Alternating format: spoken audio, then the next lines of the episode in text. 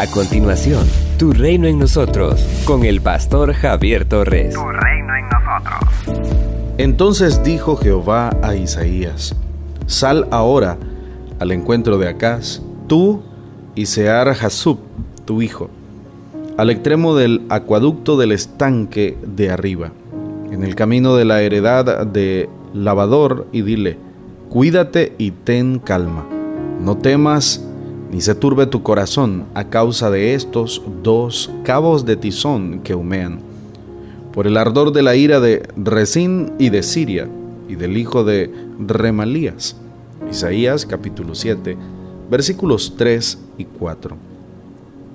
Esta sección tiene que ver con una entrevista que el profeta Isaías tuvo con el rey Acaz de Judá. Por mandato del Señor, en esta ocasión, el profeta va acompañado de su hijo, cuyo nombre significa un resto o volverá. El Señor le afirmará al rey que su promesa a David está en pie.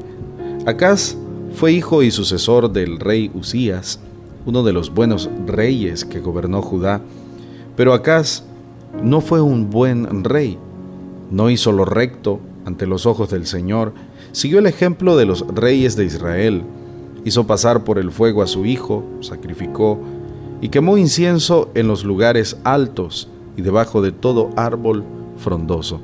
Segundo de Reyes, capítulo 16, versículos 1 al 4. Acaz no quiso asociarse con los reyes de Siria y de Israel, que habían formado una alianza para detener el avance de Asiria. Entonces, estos reyes intentaron destronarlo y entronizar en su lugar a un rey que estuviera de acuerdo con sus planes. En medio de esta grave crisis, que ponía en peligro la supervivencia de la dinastía davídica, el rey Acaz no oyó al profeta Isaías y le pidió ayuda a Tiglat Pileser, rey de Asiria. Ante la amenaza, el rey Acaz sintió miedo y se le estremeció el corazón y el corazón del pueblo, como se estremecen los árboles del monte a causa del viento. El profeta, en nombre del Señor, anima al rey y le dice, cuídate y ten calma, no temas ni se turbe tu corazón. No sucederá eso, no será así. De esta forma, el profeta exhorta al rey a confiar en el Señor en vez de apoyarse en alguna ayuda humana. La estabilidad de la casa de David no dependía de las fuerzas de las armas o de las alianzas humanas, sino de la fidelidad del Señor a su palabra. La exhortación concluye con un llamado a depositar toda la confianza en el Señor. El Señor permanecerá fiel a la promesa hecha a David.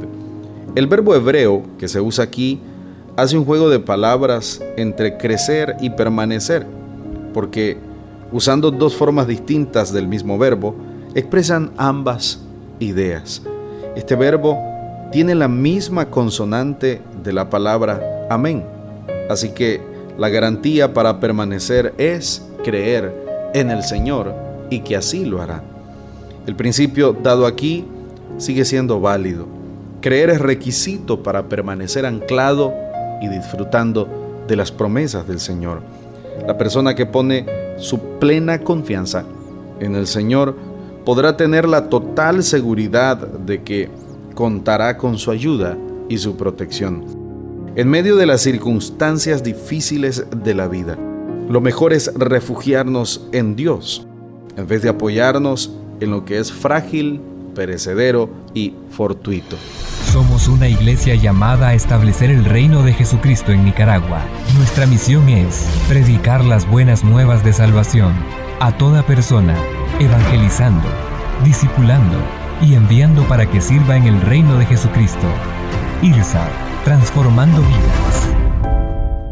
Con 13 años de servicio continuo, diplomado, estudios en psicología, maestría en teología, el pastor Javier Torres comparte el mensaje de salvación a través de diferentes medios, redes sociales, nuestro canal de YouTube y en Iglesia Irsat en Managua, ubicada de Gasolinera 1 La Subasta, dos cuadras al norte, mano izquierda.